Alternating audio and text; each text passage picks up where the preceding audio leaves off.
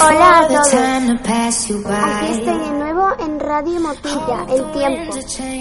Hoy os diré el tiempo que hará aquí en Sevilla Dos Hermanas, pero esta vez el viernes 1 de diciembre y los fines de semana, o sea, el sábado y el domingo. El viernes el viento será de 13 kilómetros por hora y como máximo hará 16 grados. El sábado no habrá nubes y como máximo hará 14 grados.